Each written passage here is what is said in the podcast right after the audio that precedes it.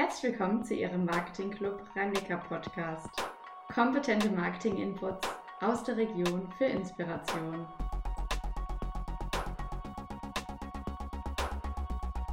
Herzlich willkommen zum Podcast des Marketing Club rhein Heute steht die zweite Ausgabe an. Äh, mein Name ist Frank Schabel. Ich spreche heute mit, mit Thomas Stark und wir möchten uns tiefer austauschen über das Thema, wie sich Corona auf das Marketinggeschäft auswirkt. Bevor wir starten mit den Inhalten, Thomas, vielleicht nochmal ganz kurz an dich. Kannst du ein paar Sätze zu dir und deinem Werdegang im Bereich Marketing sagen? Gerne. Ja, herzlich willkommen auch von meiner Seite. Ähm, Thomas Stark, ich bin einer der Gründer und Geschäftsführer der Agentur Ultrabold hier in Mannheim. Wir haben dieses Jahr 20-jähriges gefeiert.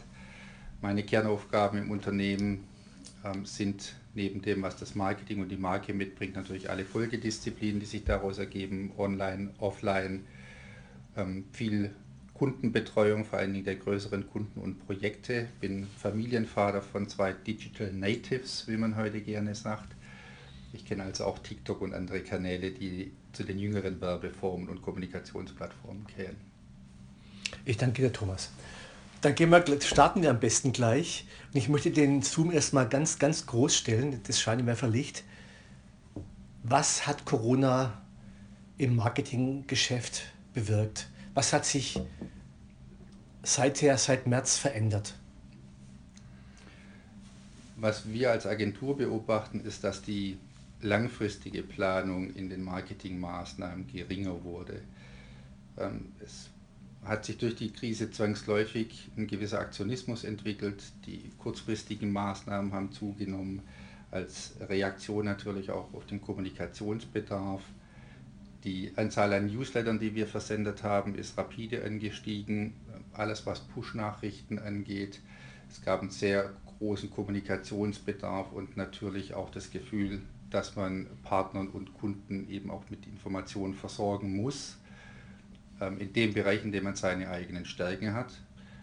Und daraus hat sich ein gewisses Schritt-für-Schritt-Denken meines Erachtens auch entwickelt mit ähm, einer sehr geringen Haltbarkeit.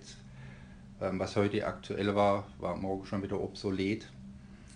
Und natürlich ist die Zusammenarbeit insbesondere im Bereich der Kommunikation digitaler geworden, wobei ich nicht davon sprechen würde, wie es viele andere tun, dass sich Deutschland in kurzer Zeit digitalisiert hat.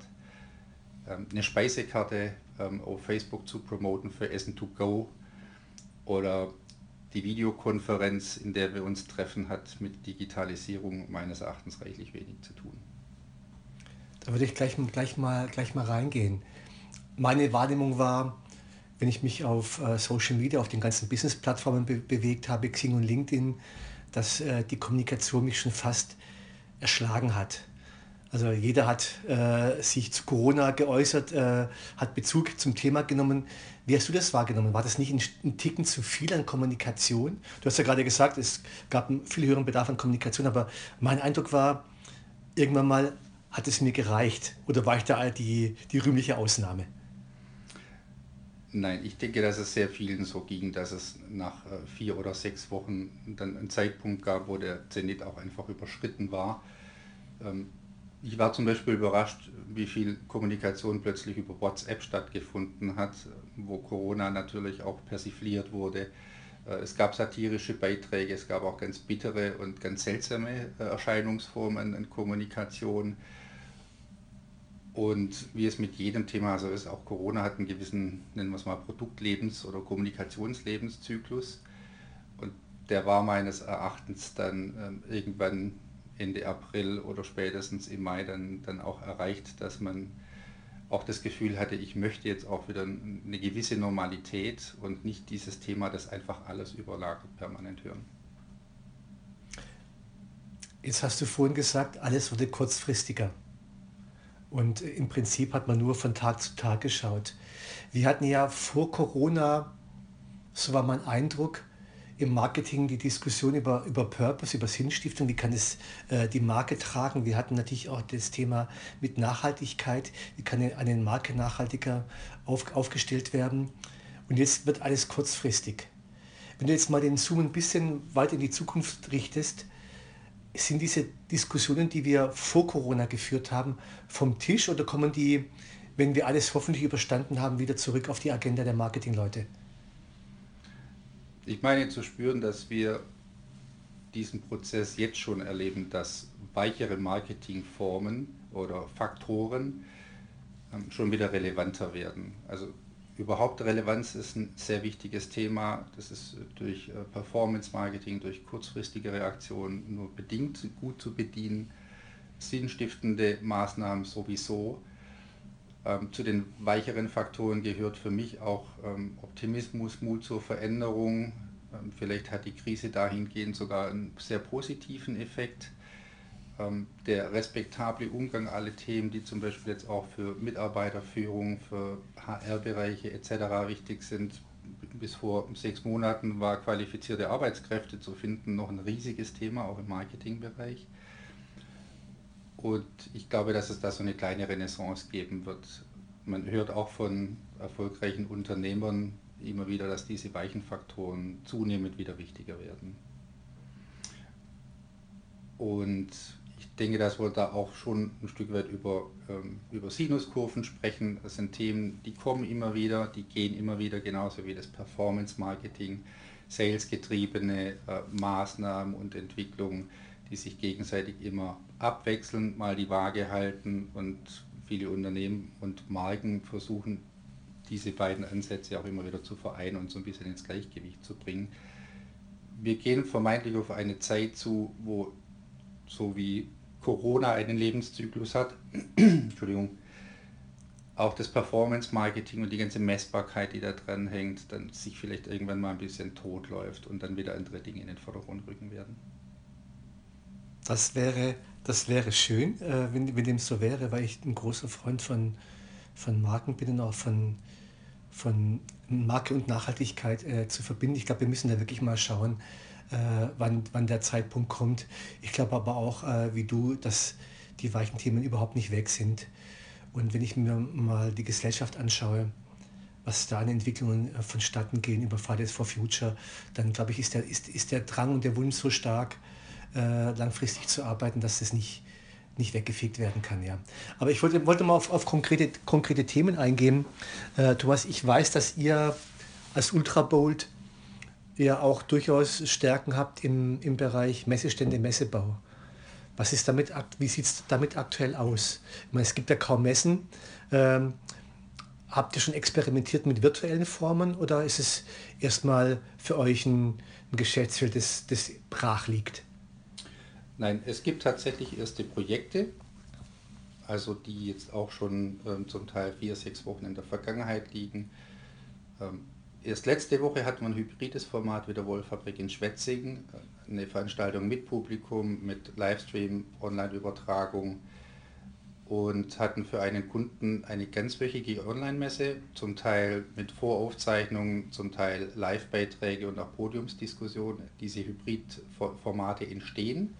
Ich habe da auch eine gewisse Begeisterung äh, dafür übrig, um ehrlich zu sein, weil es sich für mich ein bisschen anfühlt, wie man es eigentlich aus dem Fernsehen kennt. Wir leben ja eigentlich in hybriden Formaten, ob das die Übertragung aus dem Fußballstadion ist, ob das ähm, irgendein Konzert ist, alles was wir aus dem TV kennen, überall wo Publikum dabei ist, kann man ja eigentlich schon direkt von einem hybriden Format sprechen, weil das ja nichts anderes bedeutet als ähm, verschiedene ähm, Formen zu mischen, ähm, indem man mit Publikum rein online, äh, mit Hyperpublikum sozusagen arbeitet und äh, diese Mischformen sind für uns eigentlich was ganz Alltägliches. Was für mich neu ist an der Stelle ist, dass sich plötzlich Unternehmen damit beschäftigen, solche Hybridformate für sich zu nutzen, aus der Not heraus geboren.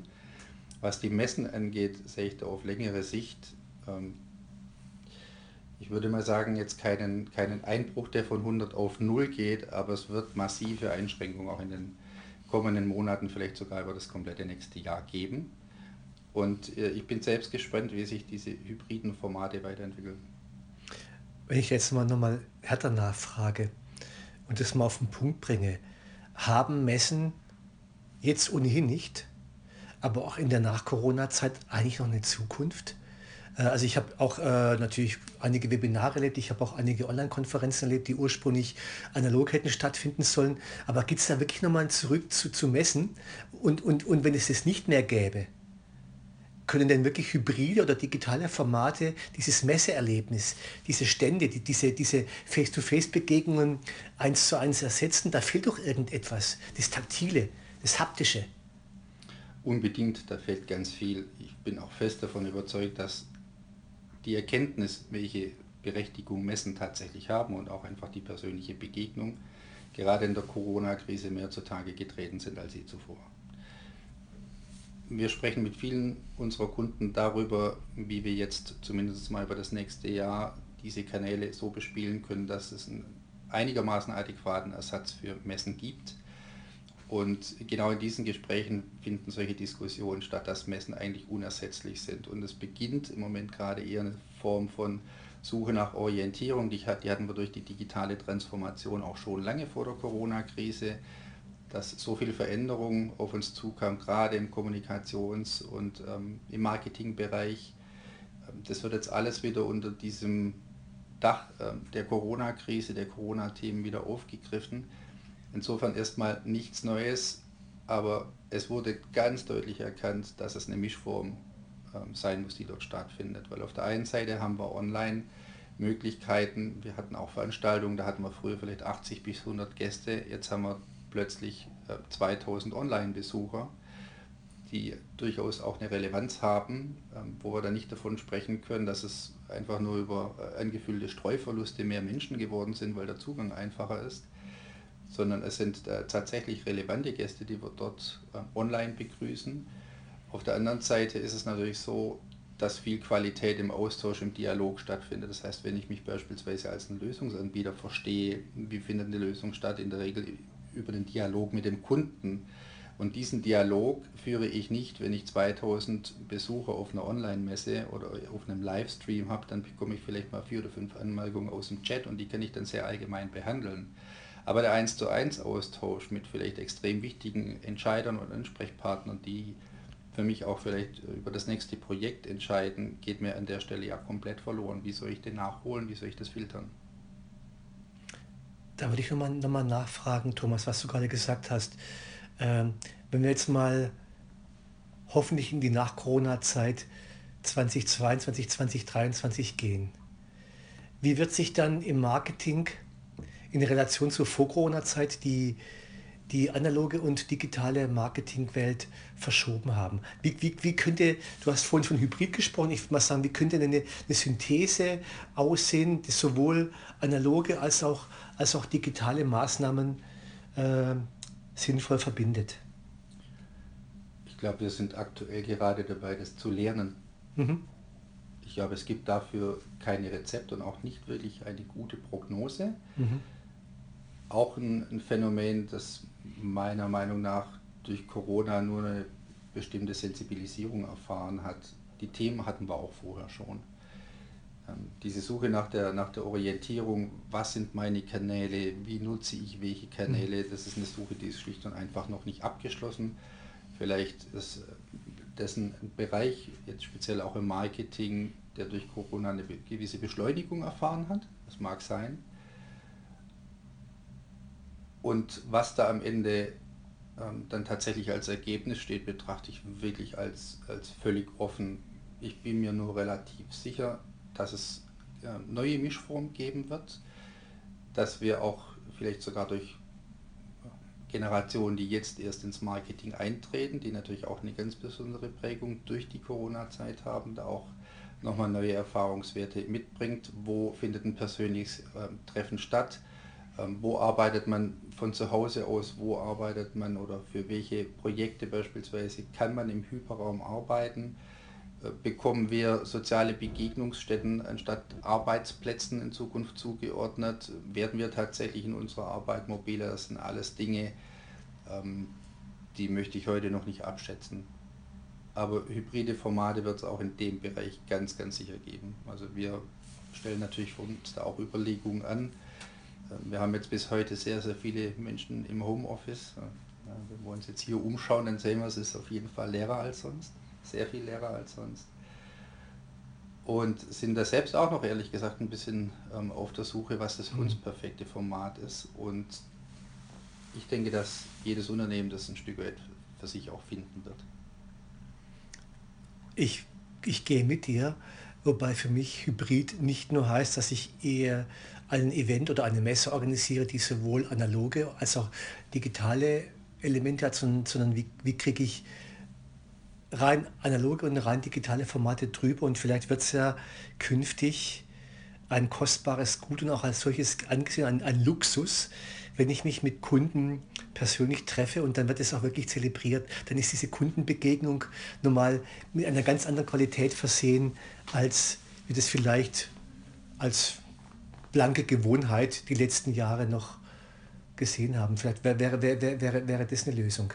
Ähm, da ich weiß, wie sehr, wir haben schon einige Male darüber diskutiert, über das Thema Messbarkeit von, von, von Marketing. Jetzt mal trivial gesprochen, je digitaler, umso messbarer. Ist es etwas, was dieser Trend, der durch Corona noch beschleunigt worden ist oder beschleunigt wird?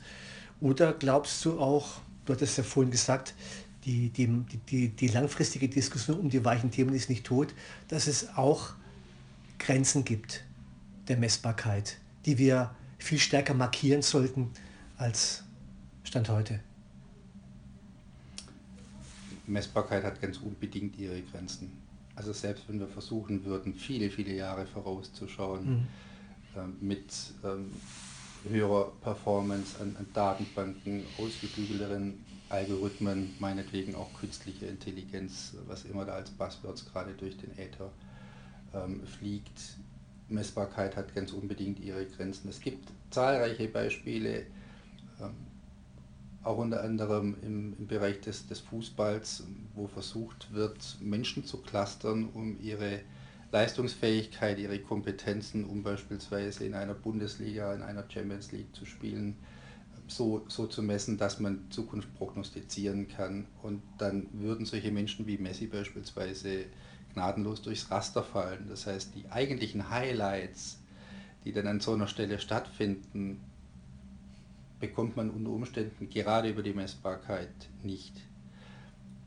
Bedeutet für mich, dass diese gewisse Form von, von Inspiration, die wir als Menschen mitbringen und ein Fingerspitzengefühl vielleicht auch für das Besondere, eben nicht nur immer an, an Zahlen hängen, sondern das hat mit ganz, ganz anderen Dingen zu tun. Ob sowas dann irgendwann auch mal messbar sein wird, mag dahingestellt sein.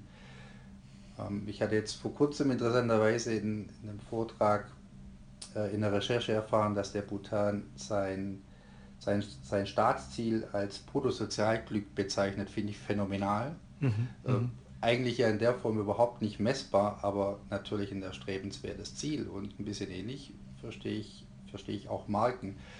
Wenn wir in Zukunft aus der Masse heraustreten wollen, dann ist meines Erachtens Messbarkeit der falsche, falsche Weg. Eine Messbarkeit können mir Indikatoren liefern ähm, über eine Performance, äh, natürlich auch über Verkaufszahlen, können mir vielleicht auch über Multiplikation äh, gute Anhaltspunkte liefern, alles was ich aus Analytics und ähnlichen Tools auslesen kann. Ähm, ich kann natürlich auch einen ganz, ganz breiten äh, Fächer an Produkten darüber entwickeln. Ähm, alles, was wir für den täglichen, für den täglichen Gebrauch äh, unter Umständen an, an Produkten einkaufen. Viele von diesen Dingen kann ich über Messbarkeit gut steuern und bekomme dann am Ende des Tages vielleicht ähm, eine Optimierungswelle von, von Prozessen bis hin zum Preis. Aber das, was uns ja wirklich besonders macht, äh, das, was man dann im Allgemeinen ja auch als Kreativität bezeichnet, bekomme ich vermeintlich über Messbarkeit nicht geliefert. Du weißt, dass ich da eher auf deiner Seite stehe, aber das würde ich nochmal aufgreifen, und zwar in Sachen Content. Das Besondere versus die, ich sag mal so, der Standard, die, der, der sich gut messen lässt.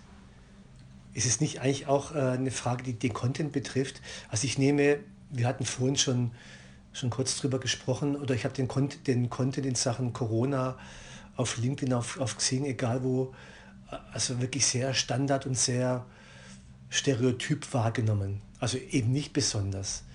Wäre das dann auch die, die Kunst in, in der, in der Nach-Corona-Zeit, dass, dass wir wieder mehr auf Inhalte achten und, und mehr Inhalte mit, mit den Marken zusammenbringen, als wir das aktuell äh, tun? Definitiv. Eine Messbarkeit liefert mir ja nur ein Geschmacksbarometer ähm, oder vielleicht auch sogar ein gewisses mhm. Relevanzbarometer darüber, äh, was in der Vergangenheit passiert ist.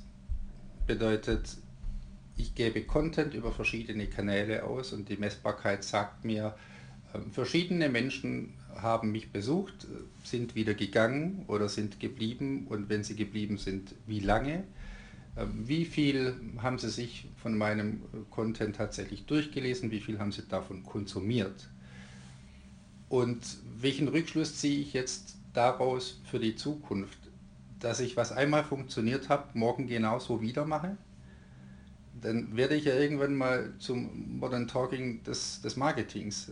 Dann mhm. fange ich an, äh, Dinge zu reproduzieren und sobald ich in eine Produktionsmaschinerie äh, eintrete, verliere ich an Innovationskraft. Das heißt, wenn ich dann meinen eigenen Content multipliziere und quasi kommerzialisiere, wenn man so möchte, und versuche ihn maximal auszuschlachten mit einer Content-Differenzierung und äh, welche Möglichkeiten es dann gibt, dann verliere ich im nächsten Schritt ja, mich neu zu erfinden und eben neue Geschichten zu platzieren und darüber nachzudenken, wie kann ich denn jetzt tatsächlich basierend auf dieser Messbarkeit, die mir gesagt hat, offensichtlich mögen die Leute dieses oder jenes, äh, wie kann ich damit den nächsten Schritt gehen.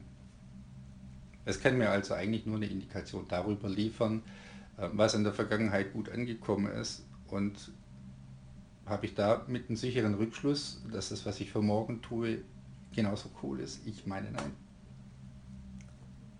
Das würde ich auch nochmal aufgreifen und äh, äh, als letzte Frage an dich zurückspielen. Da geht es um Unsicherheit. Um, du hattest vorhin gesagt, ich weiß eigentlich gar nicht genau, wie sich diese, diese neuen Formen, Hybrid, analog, digital, was sich da konkret entwickelt. Da müssen wir einfach tasten.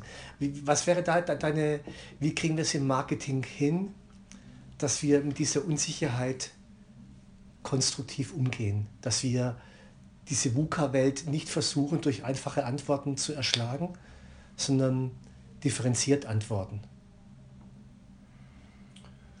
Schwierige Frage.